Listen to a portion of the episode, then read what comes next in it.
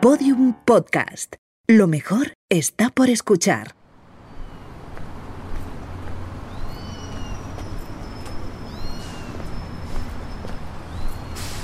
Desde muy pequeño siempre quise tener un bar. Un bar propio, un refugio al que volver, un sitio en el que no te preguntan qué quieres beber porque, porque lo saben desde hace mucho. Y por fin lo he conseguido. Solo unos pocos saben de su existencia porque es clandestino. Me gusta la promiscuidad inesperada que vivo cada noche. Y gracias a la barra de mi garito intimo con gente que quizá nunca hubiese conocido. Y me reencuentro con otros, a los que hace mucho que no veo. En fin, me gusta mezclarme. Y quería compartirlo con vosotros. Así que sed todos bienvenidos al Bar Natán.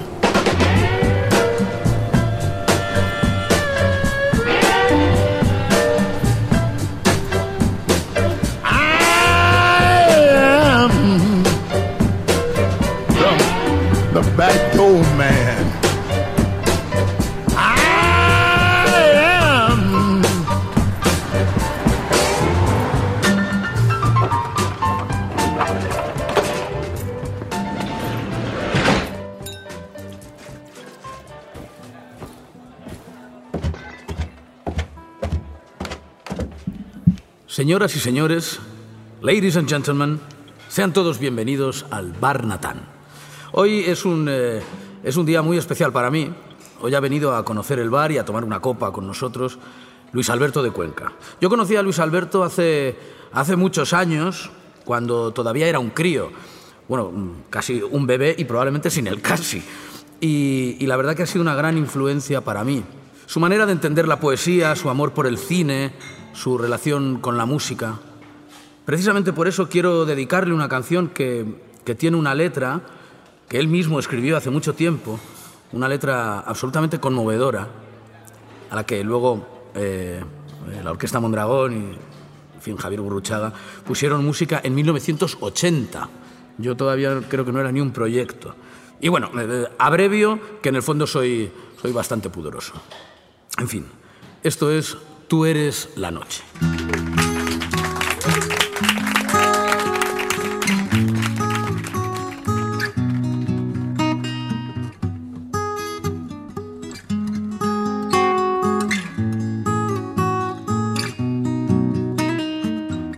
La noche está llena de ti, tú eres la noche. Ven hacia mí, dame tu amor y tus tinieblas.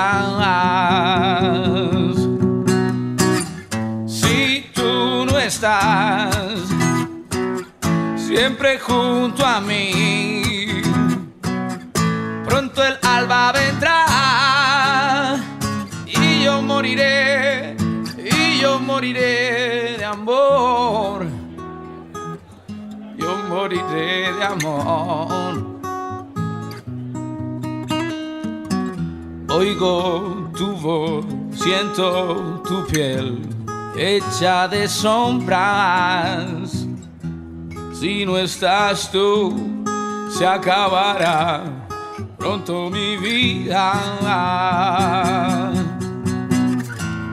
Si tú no estás siempre junto a mí, pronto el alba vendrá yo moriré, y yo moriré de amor. Moriré de amor.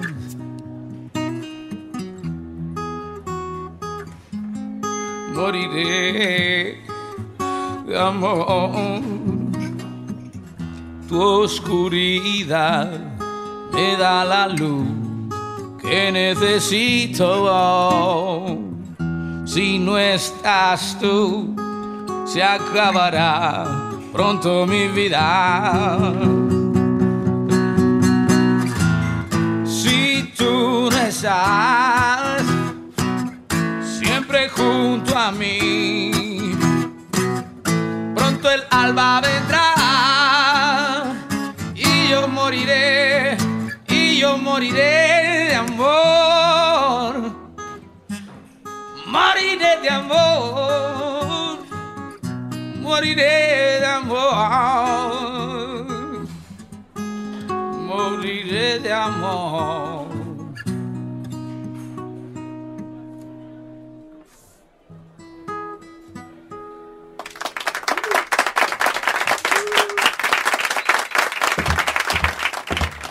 Lisi, eh, prepáranos algo rico, anda, que vamos a la mesa y ponte algo de música, ya que estás.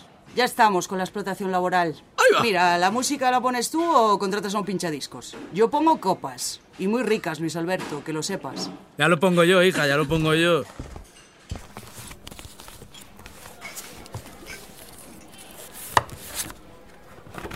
¿Me pones un músico con hielo? Marchando. Gracias.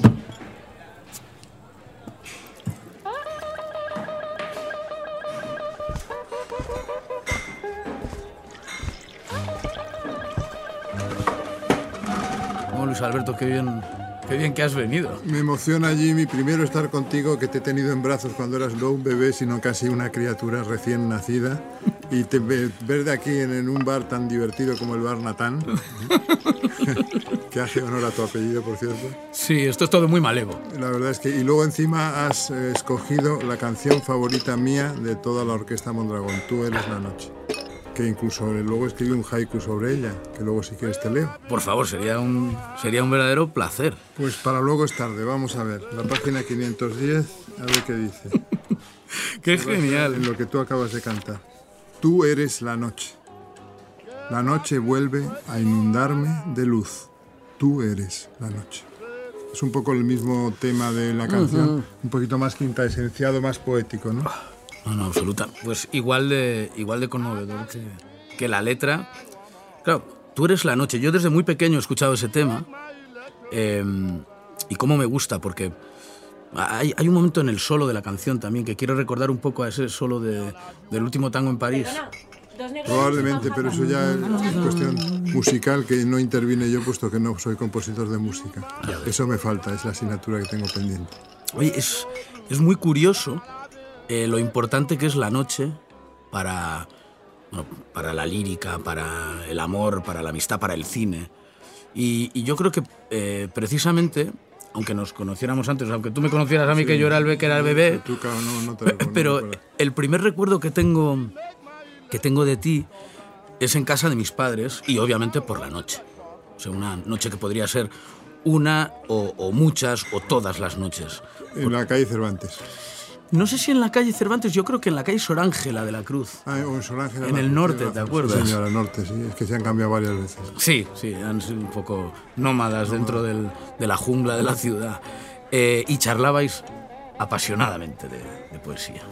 Pues claro, que ¿de qué vamos a hablar si es de lo que sabemos más y mejor, ¿no? Y lo que nos fascina de una manera muy especial. ¿Y eh, ¿cómo, cómo os conocisteis con mis padres? Yo conocí primero a tu padre, a Marcos, lo conocí en el año 1970. Él formaba parte de un jurado de poesía de un premio que se llamaba Puente Cultural, de una empresa que se dedicaba a organizar vacaciones y viajes culturales, etcétera, que se llamaba Puente Cultural. Entonces en ese jurado estaban ni más ni menos que eh, Pepe Hierro, Ángel García López, Claudio Rodríguez, mm, Diego Jesús Jiménez, Paco Umbral, Paco, el que no estaba era Pepe Hierro, me he equivocado. Pepe Hierro no estaba, estaba Paco Umbral y tu padre, que además estaba sentado, en la, acuerdo, en la presidencia de la mesa. Y yo me presenté porque Ángel García López había estado leyendo poemas en mi facultad, en la Autónoma, y me dijo, oye, que todavía hay plazo para un premio que estoy yo en el jurado, preséntate. Ah, me presenté como una semana antes del fallo, tuve la suerte de que me lo concedieran. Yo creo que votaron a mi favor tu padre, eh, Paco Umbral y, este, y Ángel García López, que era el que me había recomendado. Y en mi contra, Claudio Rodríguez y, y Diego Jesús Jiménez, que luego han sido entrañables amigos. Pero, Muy amigos, claro. pero sí. en ese momento no creyeron en mi poesía.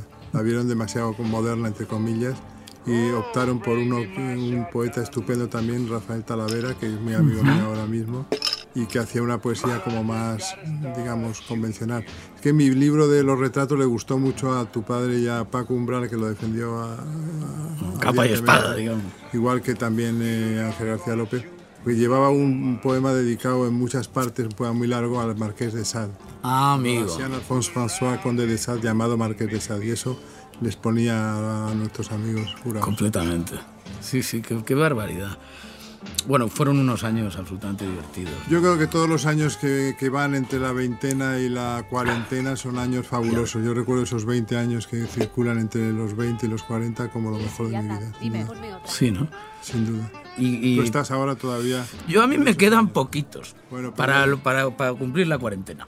Bueno, pero ya verás, como ahora como ha cambiado la cosa, yo creo que es de, de 20 a 50. Ah, bueno, entonces to- to- to- todavía tengo 10 Tienes años más de esperanza. de- de esperanza todavía. Qué barbaridad la noche. A mí me, me fascina la noche. Y, y- y luego aparte que también soy muy obsesivo yo. Sí lo eres, sí señor. Sí, sí, bastante. Lo haces muy bien porque yo creo que los artistas debemos ser un poco obsesivos. Y noctámbulos. Noctámbulos, eh, algunos sí, otros no. Yo la verdad es que no he sido nunca muy un noctámbulo en la movida. Mis amigotes me llevaban por allí, pero a base de tomar sustancias estupefacientes, porque si no, no me movía de la cama. Qué maravilla los estupefacientes, Dios mío. Oye, sin salir de la noche, yo recuerdo que, que mis padres me llevaron a un sitio absolutamente magnífico, que, que también me marcó, como era el Balmoral. Yo he estado muchísimas veces con tus padres y con otros amigos en Balmoral. Yo vivía, de hecho, mi segundo matrimonio lo, lo celebré cerrando Balmoral.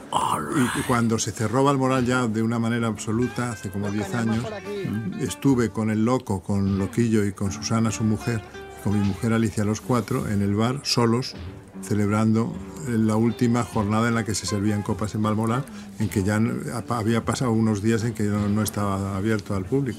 Fue una especie de, de funeral privado por, por un privado, templo, ¿no? De la- Porque, porque Loquillo era muy de Balmoral también. Era muy de Balmoral. ahí, seguro. Por supuesto, él tiene un disco además que se llama Balmoral. Balmoral, que yo tengo una letra ahí, Sí, efectivamente. que precisamente se llama Balmoral. Tú, te- tú tuviste unas tertulias, una tertulia, ¿no tenías ahí en Balmoral? Teníamos de todo en Balmoral. Eh, la verdad es que era un sitio en el que yo creo que, eh, salvo cualquier barbaridad, matar a alguien, todo lo demás lo hemos hecho en Balmoral. Era un sitio genial. Ángel Jiménez, el barman, que tú recordarás, Sí. Ángel Jiménez se ha muerto hace como dos meses o tres. Estuvo en el tanatorio. Tenía relación con él.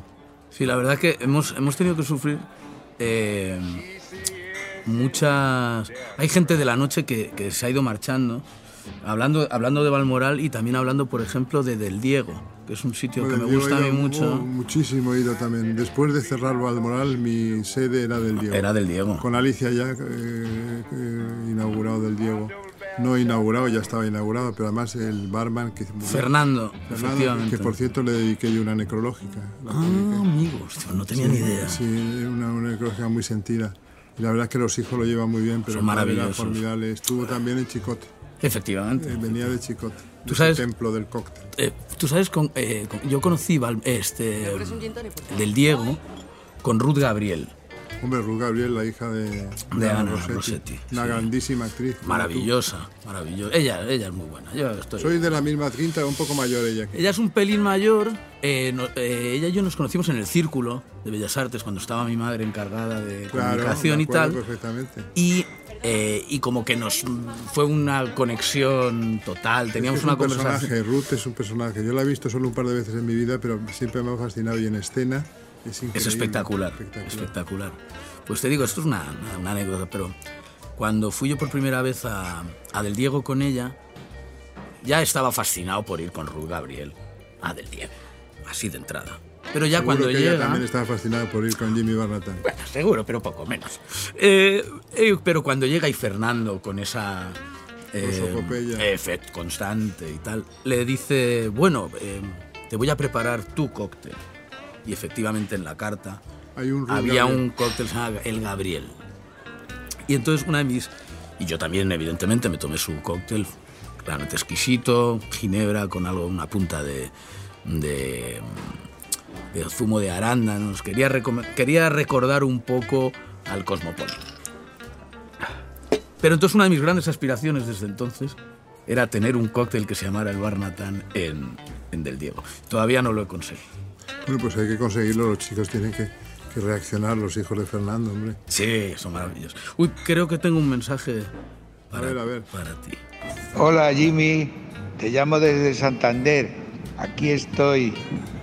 Ya sé que hoy tienes en el bar a Luis Alberto, viejo y gran amigo mío, y que vais a charlar, o que estáis charlando ya, de su poesía, del cine y de tantas y tantas cosas. Me alegro mucho. Un abrazo a los dos. Chao. Marquitos, que te adoramos, tu hijo y yo. Yo soy tu hermano. ¿Verdad? Claro. ¿Verdad que sí? Sí. La verdad que eh, muchas, muchas, muchas veces hablamos de... Pero es que es adorable, Marquitos. Eh, en mi vida ha sido importantísimo. Yo me acuerdo del libro El Talismán que me influyó muchísimo estéticamente en su momento. Fue el que me descubrió a Borges. Es que hay que decir eso. Yo estaba haciendo la mili entonces, era muy joven. Yo tenía entonces a lo mejor cuando conocí a Marquitos 19 años. ¿Tú? Entonces, eh, justo él tenía 23, pero esos cuatro años hacían que, que ejerciera una especie de magisterio sobre mí en cuanto a gustos estéticos. Yo he aprendido muchísimo con Marcos. Qué bonitas son esas eh, relaciones de amistad que perduran y perduran. y Perduran se- a lo largo del tiempo. y Luego yo lo conocí cuando y se- todavía no conocía a tu madre, a Rosa. Luego ya he compartido con Rosa y con tu padre muchísimas cosas muy bonitas y muy importantes, como por ejemplo estar con Borges, ¿no? Qué maravilla. Nos reuníamos mucho también con Fernando Sabater, que Y Lourdes Ortiz, Lourdes Ortiz, efectivamente. sí, y, sí. y éramos inseparables, la verdad es que Además, siempre, siempre, reci- bueno, siempre recibían y reciben en casa con mucha alegría y mucha... Siempre, En siempre. fin, las fiestas, las fiestas. Y luego yo te he estado en fiestas en casa de tus padres donde tú, has, como los niños prodigio del siglo XIX, y ahora el niño va a interpretar al piano esta pieza o esta otra. Mira, he visto una película hace... Eran señoritas sobre todo, pero en Sí, este normal. caso ya- ahora ya son señoritas. Venga a tocar el violín y a cantar para niñas al salón que hay marinos. María, exactamente. He visto una, una película hace muy poco eh, que se llama La canción de los nombres. Se va a estrenar ahora. No lo he visto yo, fíjate. Oh. Lo he visto, pero en pase privado. Sí, efectivamente. Sí, sí. Eh, y es eh, sobre, un, sobre un violinista judío, David Rappaport, que, en fin, a su padre se lo lleva a, unos, a una familia inglesa para que no caiga en las garras del, del nazismo y entonces se convierte en un gran violinista. Pero hay un momento en el que sí aparecen varias eh, apariciones de este, de este joven músico virtuoso, precoz, brutal, en las fiestas de su familia postiza, digamos. Y ahora va a salir el niño y nos va a interpretar no sé qué. Igual que tú en aquella A fiesta. mí me tocaba un poco en las fiestas. Oye, el cine. El cine es una, es una pasión que compartimos. Tú desde, el- desde un lado de la- del escenario y yo desde el lado del espectador, pero sí lo compartimos. Pero tú también No, eres pero- buen, buen espectador. No, y tú desde el, desde el puro conocimiento, el análisis, el estudio. Eh, y además, yo creo que hay, hay buena parte de tu obra eh, que está muy influenciada por el séptimo Absolutamente. arte. Es que yo creo que desde que existe el cine, desde los años 20, no hay li- literato de ningún país de Occidente, ya no sé muy bien de Oriente eh, porque es otro mundo, que no se haya visto influido por el cine. Es, es brutal. Eh, Pero ya en Lorca, ya en, en la generación del 27, en Alberti, el cine ha marcado nuestras existencias. No, no, no escribimos poesía mm, sin influencia cinematográfica. No lo sabemos hacer. Sí, de alguna manera eso en la, en la descripción o en la construcción de las imágenes o en la, en la temática. En la me, temática refiero, también. me refiero por eh, un poco la, eh, no la influencia, pero sí el, el dejarse bañar, por ejemplo, en todo el cine negro. Claro, el cine negro es que de, algún modo yo he leído muchísimas novelas negras y lógicamente esa la traslación de, perfecta de las novelas negras es el cine negro, sobre todo americano de los años 40, 30, pero sobre todo 40, ¿no? Y entonces eh, nadie puede evitar eh, evocar a un director como Howard Hawks, All right. que es mi director favorito. No, sí, en serio. Adoro a Hawks, Claro, yo cuando... más que Ford incluso, fíjate. Sí, sí. Yo cuando... La, la primera película que se me viene a la cabeza, eh, El sueño eterno, Sueño eterno, que no sabe uno qué pasa ahí porque... es completamente disparatada. hay una cosa como Y Se la preguntaban a. Hawks y decía, bueno, ¿qué más da? Sí, totalmente, ¿verdad? Es, es brutal, es como... No se sabe quién, eh, o sea, eh, hay un muerto de repente que no estaba, no se contaba con él, es, es muy lioso. Sí, y realmente al final como que tampoco importa. La idea de los personajes, la idea de, de, de Bacall, de Bogart. Bacall Ya recomendando está. a Bogart que lea a Proust y Bogart diciendo que es, una, que es un pelmazo. Proust. Que es un coñazo. Y yo también pienso que lo mismo. Sí, un poquito coñazo ya resulta, el mundo Madalena. Y, qué A barbaridad. mí me gusta Stevenson, por ejemplo. Hombre, no, Stevenson. No me nunca. Stevenson, claro. Y yo, mira, fíjate, de, los, de las primeras lecturas, eh, siempre muy tutelado por mis padres, pero eran Stevenson o Salgari. Salgari, que era fantástico, que nunca había viajado de... de- No se había movido del despacho. De Génova. El pájaro. Y el tío, fíjate lo que soñó. Sí, Todo un oriente malayo increíble en Sandokan, o todo un Caribe formidable en el Pirata Negro. El Pirata Negro. Oye, eh, siguiendo un poco en el cine, eh, es genial porque en, en muchos de los escritores de, de tu generación, de vuestra generación, hay una relación muy estrecha. Bueno, es lo que bien has, lo que bien has dicho, que todo el- todos los escritores de Occidente tienen Pero algunos, por ejemplo, especialmente estoy pensando en Jean Ferré, por ejemplo. Sí, eh, sí, sí. sí. que es una influencia brutal, o en Vicente Molina Fos, que ha hecho él dirección de películas, en el llorado Terence Mosh, que era también un gran aficionado a los cómics, como yo. ¿Y la crítica? ¿La crítica de cine nunca te ha...? Bueno, yo he escrito sobre cine, pero, pero no, no me considero ni un cinéfilo ni un crítico de cine. A mí me gustan mucho unas películas y otras no, unos directores y otros no.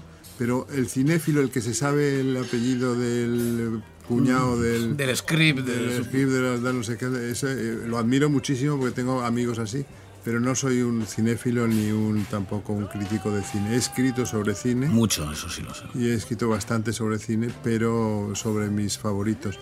Hay una frase o algo que has dicho en alguna entrevista que he tenido oportunidad de leer. Tú has dicho que ya era hora de pasar del, del teatrum ¿Me pones un mundi, whisky con hielo? Gracias. del mundo como teatro, al mundo como película. Y yo cuando leí esto me quedé absolutamente turbado y, y ¿Lo he dicho yo eso? Pues me Sí. parece Muy inteligente, muy impropio de mí. pero- me parece absolutamente maravilloso y me encanta la idea porque yo soy de los pocos de los pocos actores que se atreven a decir sin rubor que el teatro entre tú y yo me aburre. No leerlo, sino Y verlo. todos que dicen lo contrario. No, no, no, todos les encanta, es fabuloso porque no es lo mismo. Estás en relación con el público, etcétera. I don't care. Yo creo que, que el teatro mm, está en este momento en horas bajas, sin embargo el cine está rozagando. Otra cosa es que me- no me guste, no digo que no me gusta el teatro, lo adoro también. Sí, no, no, no. Y es más, eh, leerlo, quiero decir, yo puedo leer. En fin, Que no se lee en general el teatro y es un grave defecto. El teatro hay que leerlo, hay que leer a Shakespeare, hay que leer a Metterlink, hay que leer a Lorca, hay que leer a todo el mundo, aunque sea dialogado. Y la gente dice, es que es muy aburrido porque tienen que, tienes que prescindir de los nombres de los señores que dialogan. Y yo, no importa, hombre, hay que leer teatro. No, no, además es una, es una manera también para poder leer los guiones de cine. Porque un guion, porque, porque la lectura eh, se Es suda de un, de un guion de cine es estupenda Es también. estupenda también, pero es- eh, ahí reconocerás que es un poquito más aburrido leer guiones de cine que, que obras de teatro. Sí, ¿eh? Sobre todo a los clásicos que, que me encantan. Yo cuando estoy deprimido cojo una obra de Lope, una cualquiera, y me la leo. Y, y me recupero inmediatamente. De repente hay luz. Hay luz, sí, señor, al final del túnel. Hay luz al final del túnel, qué maravilla. Bueno, yo te hago caso, porque eh, desde muy pequeño te he hecho caso y salto un poco de, de plano en plano, eh, como en una película. Digamos. eso te honra. Y hay, hay- pero hay veces que soy bastante inconexo también. ¿eh? Pero es que la inconexión es una forma de inteligencia. Yo quería, yo quería volver a, a Hawks. Eh, y en este caso con, con una parte de su, de su cinematografía que me interesa muchísimo, que es el cine de la mafia. O el cine que él ha dedicado a la, a la mafia. Las películas de gángster mí me fascinan, es otro de los temas que más me gustan. Eh, él, él tiene una, una versión eh, de Scarface. Para mí es la película soñada. Si tú me dices una película, yo te digo Scarface 1932. He escrito sobre ella. Me parece una película admirable, increíble. Está todo en ella. La interpretación es de Paul Mooney. soberbia. Paul Las chicas- Las chicas son espectaculares. Tengo un, un poema, puedo leerlo si quieres. Por favor. Vamos a ver, Scarface. Estos versos limitan al norte con el cine de gángsters, mi subgénero favorito. Los gángsters son para el siglo XX lo mismo que los héroes de Homero para el mundo micénico, o los nobles y errantes caballeros de Chrétien para el siglo XII, ni más ni menos. Pero la diferencia entre los arquetipos heroicos del pasado y los gángsters de ahora consiste en que si aquellos solían proceder de las clases sociales más altas, estos, los gángsters, han nacido en el arroyo y actúan como símbolos de la implacable lucha que los desheredados emprenden por librarse del gueto y ascender en la escala social. Por las viejas películas de gángsters se pasean todos los ingredientes de que constan los viejos mitos del heroísmo, con todo su Volksgeist, su espíritu popular. Estos versos limitan al sur con unas líneas que escribí en el Triásico cuando los dinosaurios conquistaron la Tierra y en las que lamentaba no haber visto Scarface. Es que estuve mucho tiempo sin verlo. Al este limitan con Paul Muni o con Tony Camonte, que viene a ser lo mismo. Y al oeste con Cheska y con Poppy, dos chicas, Anne Bozak, Karen Morley, que nunca olvidaré. ¡Qué barbaridad! Es un poema muy narrativo, pero rinde culto a Scarface, ya ha venido yo creo que a cuento. Paul Sí, Mooney, por Dios. Hay una cosa que me, que me llama poderosamente la atención de todo el cine de la mafia, pero partiendo de, de esta... George Raft, ¿te acuerdas que hace de, el de novio de Poppy? Efectivamente. George. Efectivamente. Raft. George Raft. Digo que es, la, es un poco la, la, la doble lectura que hay del crimen organizado eh, en el cine. Está la cosa romántica y absolutamente mm, almizclosa del padrino. Y luego está la cosa brutal, eh, más eh, cruda, de uno de los nuestros, por ejemplo. Casi, ¿no? Esa, esa visión tan... Y me gusta más, por ejemplo, uno de los nuestros que el padrino. Yo sé que ahí choco con toda la cinefilia y con todos mis amigos técnicos de cine. Te diré que... Pero a mí me gusta más uno de los nuestros que el padrino. Te diré que Sin es mi embargo- película preferida. Sin embargo, el irlandés me ha desilusionado. No me digas. No, precisamente quería yo hablar un poco de, de- de la peli porque me parece que... Para mí la película del año era Érase una vez en Hollywood. Hombre, es que eras una vez Es que soy tarantiniano hasta las cachas de una manera visceral. Tarantino me, me flipa absolutamente. Pero Scorsese también me apasiona. A mí hay una película de Scorsese que se criticó también mucho por parte de gente cinéfila, muy querida por mí. Chicos, la gente se está impacientando. Jimmy, sube y canta algo, anda. Hay una mesa que me está dando mucho la tabarra y hoy no tengo yo, en fin, que no tengo el día, o la noche, mejor dicho.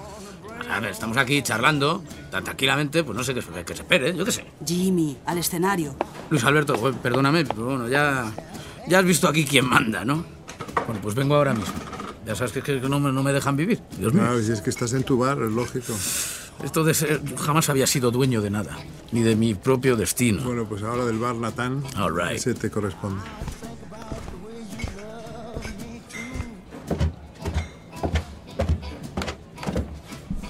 Bueno, hola, eh, bienvenidos otra vez. Bueno, espero que estéis bebiendo abundantemente y muy bien.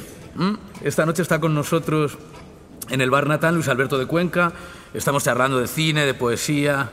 eh, vamos a charlar mucho de, de música.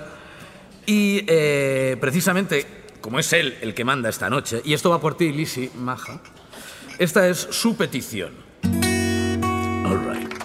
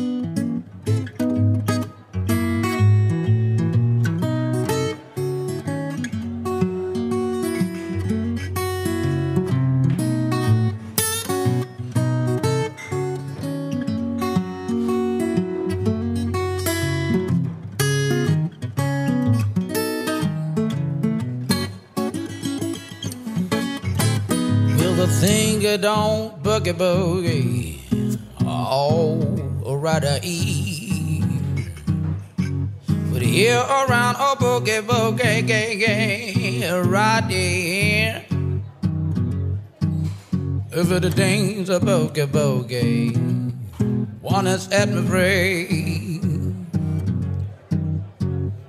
Rocking, and rocking, and rocking all alone. He was rocking and rocking and rocking all alone.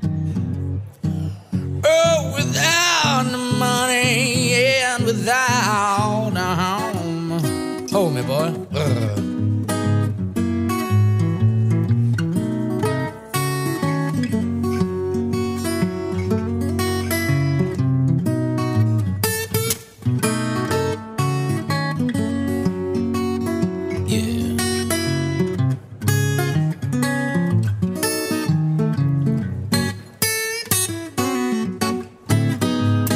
Old fashioned man. I'm an old fashioned man.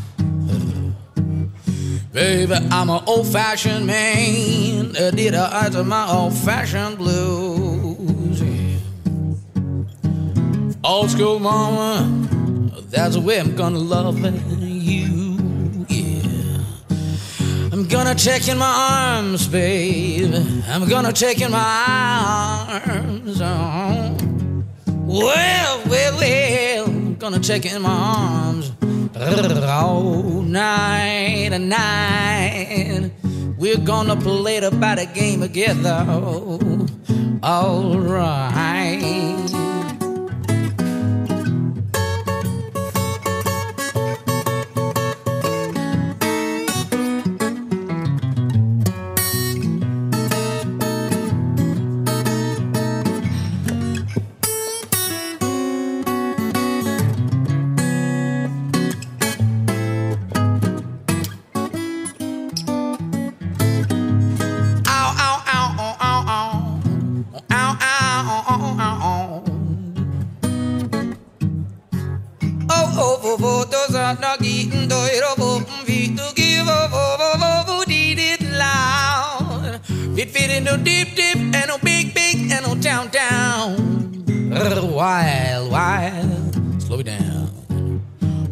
Old fashioned mama, oh, old fashioned blues, and I don't think if it even long, long, and ding, ding, a bone, bone.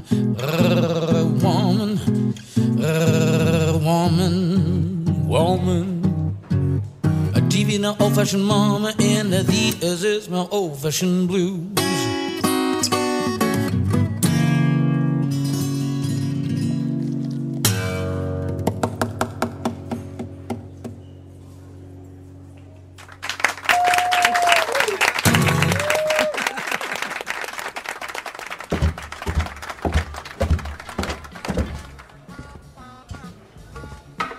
Una canción extraordinaria y luego la letra es fantástica.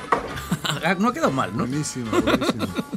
Me encanta. Oye, eh, Luis Alberto, tú has puesto letra a canciones que han marcado un antes y un después en, en la música de nuestro país. Quiero decir, has estado codo con codo con dos de los, eh, de los músicos que para mí han sido y son, como para el resto de la gente que adoramos el blues, el rock and roll, un referente, como son Javier Gurruchaga He tenido esa suerte. y Loquillo. Trabajar con ambos Sí, y con codo con codo. Y la verdad es que ambos eh, se han convertido en amigos muy, muy queridos. Qué barbaridad. Yo la, yo la verdad es que les tengo un les tengo un cariño y una admiración muy, muy especial y cada uno un poco por su digamos por, por dos cosas distintas, claro. Yo veo a Gurruchaga como el gran frontman, el primer frontman eh, al estilo americano, ¿no? al estilo de un espectáculo brutal, lleno de luz, de energía, de novedad, en, en esos, en esos magníficos años 80 y divertidos. Y, Cuando yo trabajé con él, pues, Claro, claro, justo, justo. Y digamos que él, él trajo un poco esa, ¿no? esa concepto de banda americana, sin, sin complejos, mezclando pues un poco esa cosa naif con una cosa eh, más costumbrista, no sé. No, me, me- me parece que es una... Los cuentos para niños, por ejemplo, es una cosa que trabajamos mucho en algunos de los discos, porque son, eh, digamos, temas eternos y para todo el mundo, ¿no? Todo el mundo sigue leyendo Caperucita Claro, Roja, claro, todo el mundo sigue leyendo La Cenicienta. Y, y intentamos, bueno, con la Caperucita Feroz yo creo que dimos un quiebro Vamos. al tema fabuloso, ¿no? Absolutamente. Yo estoy orgullosísimo de esa canción. orgullosísimo. Es maravilloso, desde luego. Y luego toda, toda esa cosa como circense también, ¿verdad? También algo de, de circo, de, de- El- efectivamente, de gente rara que... Soy el hombre sin manos del circo. Bueno, Es una canción fabulosa basada en una, canción, en una película de Todd Browning, Eh, eh, sí, Garras eh, Humanas. Efectivamente, efectivamente. Y digo, y, y por otro lado, además, está... eh, Luego el loco, que es como... Eso es el como- loco. Es como la épica. El loco es como un héroe de cantar de gesta, es como un samurái, es como un caballero de los que tipificó en su libro de orden de caballería Raimundo Lulio. Es un tipo admirable, eh, un héroe, un héroe, no un antihéroe, un héroe. No, no, absolutamente. Esa, esa actitud que él tiene. Que a mí, a mí es, de, a mí es de lo que más me, me, mm, me, me ha marcado de- de- del loco, la actitud y la puesta en escena, digamos. Como, eh, como él mismo, como él como personaje on stage. Es que On Stage se, se transfigura, es, es un verdadero genio. Y ahora va a hacer un disco sobre poemas de Julio Martínez Mechanza, que es un poeta que yo admiro mucho también, y lo va a musicar loquillo. Ya, ya tiene todos los temas que hace. Gabriel Sopeña, al que quiero recordar desde aquí. Porque Gaby es una persona extraordinaria, es un compositor magnífico, un gran historiador de la antigüedad, porque él es profesor de, de la Universidad de Zaragoza e íntimo amigo del loco y mío. Qué bueno. Oye, ¿y cuánto hay, por ejemplo, de un... ¿Cuánto hay de poema en una letra? Esto igual es una pregunta así un poco... No, no es, the no way, es pero- una tontería esa, pre- esa pre- pregunta. Eh, Hay que deci- decir alto y claro que no tiene nada que ver una letra con un poema. Nada que ver. O Absolutamente. sea, puedes hacer perfectamente una letra horrenda y ser un poema interesante y viceversa. Cuando uno se pone el mono de escribir letras, tiene que ser específico de escribir letras. Y otra cosa es eh, ponerse el mono de escribir poemas. Lo que ha hecho el loco es musicar poemas míos. Claro. Y, y he hecho alguna letra también, como esta última de- del disco, eh, el último clásico, pero en, Valmoral. Pero en general siempre ha trabajado sobre mis poemas. En cambio, con Gurruchaga trabajaba yo sobre una maqueta musical previa, que entonces era un cassette, que tú ya ni conoces los cassettes. Sí, sí, todavía. Calla, calla. Ah, Que ya te digo que me caen 40, pero dentro de año y medio. Bueno, de todas maneras. En cualquier caso, eh, este, con la- los cassettes nos daban la maqueta. Sí. Y yo lo que escuchaba era papá, papá, papá, papá, papá. Entonces se me ocurrió, porque tenía en la, encima de la mesa de despacho una edición ilustrada de los cuentos de Pegó uh -huh. por ni más ni menos que Gustavo Doré. Y entonces en ese momento dije, caramba, si ¿sí? papá, papá, papá, papá, papá es hola mi amor, yo soy el lobo. All right, quiero tenerte cerca para verte, verte mejor. mejor. Efectivamente. O sea, me lo, me lo dijo el libro que tenía abierto en mi biblioteca. Los libros siempre nos señalan el camino a seguir. Son maravillosos. Y ahora que has hablado de, de la diferencia, también de, de ponerte el mono de trabajo para hacer letras y de sentarse en la quietud a, hacer, a escribir poemas. Que además cuando escribe unos poemas no piensa en que lo va a interpretar nadie. Luego, eh, No, no, es una cosa absolutamente... Sí. Pero, pero lo lírico en la música, o sea, lo lírico en la letra, es también de una importancia atroz. por ejemplo, Tú eres la noche.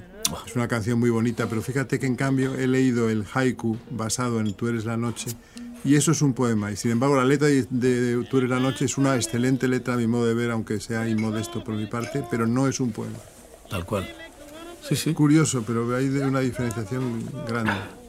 Bueno, hay un, hay un libro magnífico, eh, una edición de Carlos Iglesias Díez, de 2018, para, para la editorial Reino de Cordelia, Sí, señor. que son las canciones completas.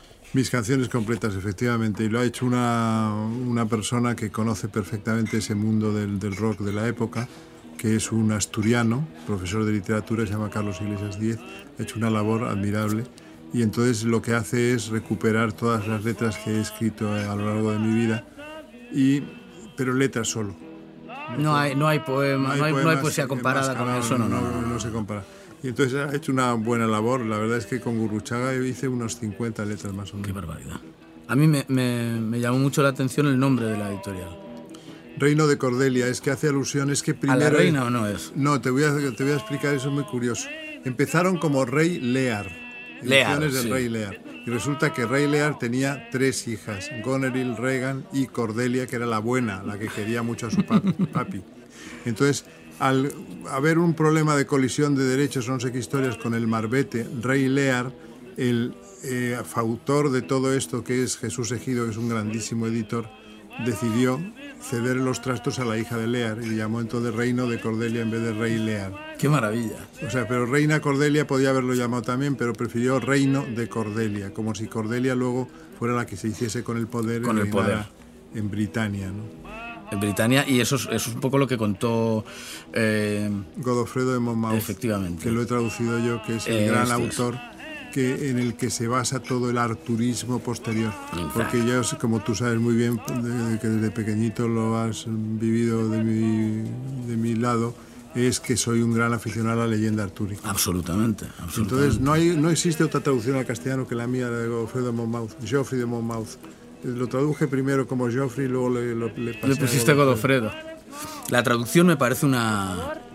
me- me- la, la labor del, del traductor como conservador un poco del. Es importantísimo. Es ¿no? importantísimo, La historia de la literatura universal es la historia de la traducción universal. Si no se traduce la mm, Odisea de Homero al latín por Livio Andronico, no hubiera existido literatura latina. Si no se hubiera traducido, por ejemplo, los cuentos de Hoffman al francés por Lev Weimar en los años 30 del siglo XIX, no hubiera habido literatura fantástica en Europa. Claro. O sea, es que es, es fundamental la traducción. Yo cada vez reivindico más la figura del traductor. En los periódicos a veces ni citan el nombre del traductor, me indigna. Yo siempre lo pongo en mis reseñas.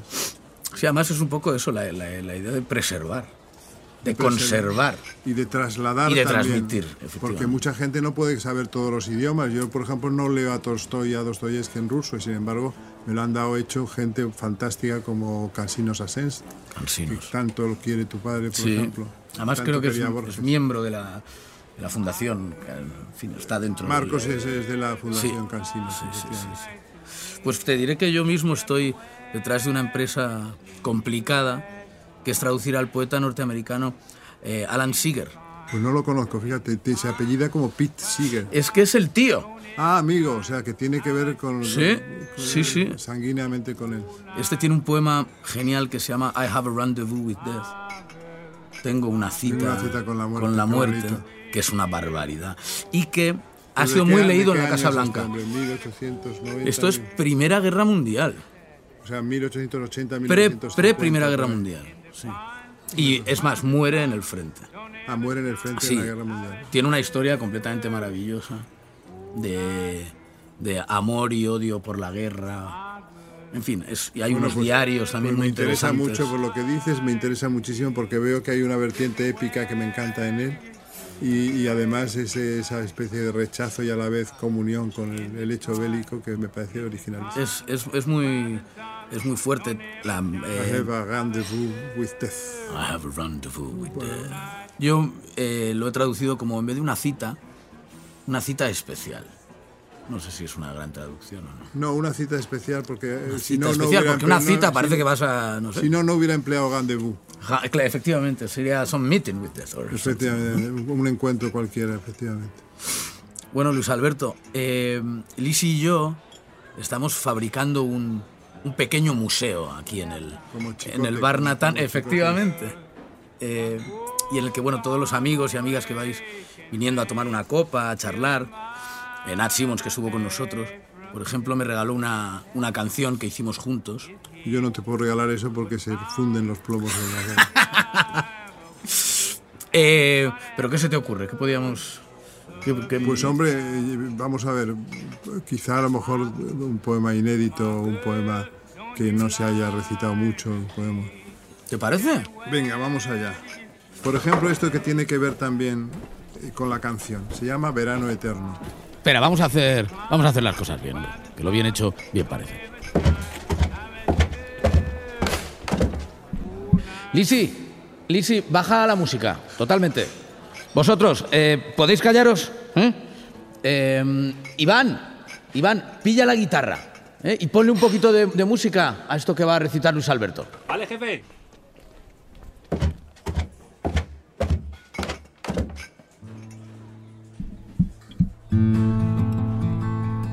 Hay quien nos dice, amigos, esta historia ya no va a durar mucho.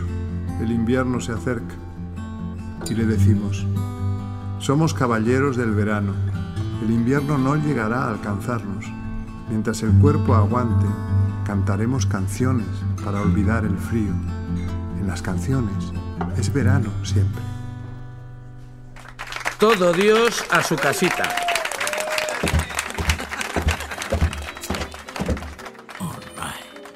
Te pega este, este tema? Me apasiona. Verano eterno. Pues Never ending summer. Bueno, eh, Es sí, muy cachondo. como la, como la obra de Michael Ende también, Never Ending, Never Ending The Never Ending Story. Never- maravillosa novela, por cierto. Oye, Luis Alberto, de verdad que qué que, qué placer que hayas podido venir al, al Bueno, bar. aparte que voy a recomendar el bar, esto tiene que ser de ir pregonando las virtudes de tu maravilloso local. Jo, pues qué maravilla. Y, y bueno, a ver cuándo organizamos una. Pues tenemos que ahora cuando vengan tus padres de Santander, un día también te hacemos cantar como cuando eras pequeño. Maravilloso. ¿Te parece? Vamos, me parece una idea estupenda. Venga, fenomenal. Pues me lo he pasado muy bien. Muchísimas gracias, Jimmy. Ya sabes dónde tienes tu casa y tu barra. Te quiero. Un abrazo. Yo también.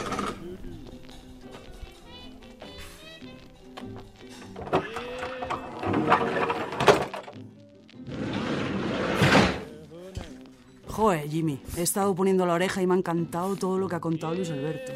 Sí, la verdad es que es un genio, tío. Te pongo la última. Estoy un poco cansada hoy. Venga, va, pues sí, la, última y nos vamos. Vale.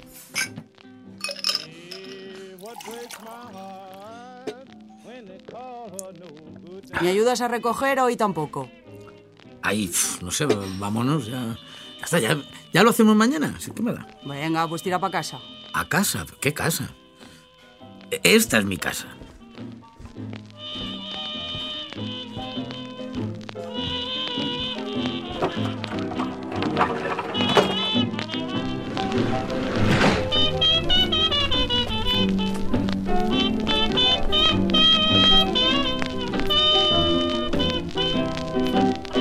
I've been up in the north, all over the southern states.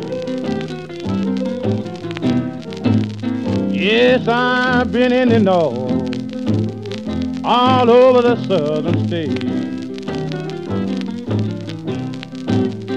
It's the people that ain't the world, cause the good Lord made it straight. Bar Natán, un programa original de Podium Podcast. Ideado y presentado por Jimmy Barnatán. Dirección, Alfonso Cardenal y Ana Alonso. Realización sonora y locución, Elizabeth Búa.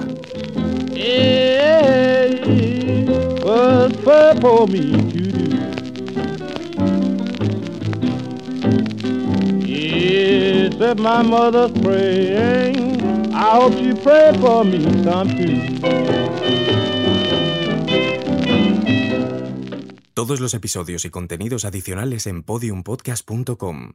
También puedes escucharnos en nuestras aplicaciones disponibles para iOS y Android, y en todos los agregadores de audio.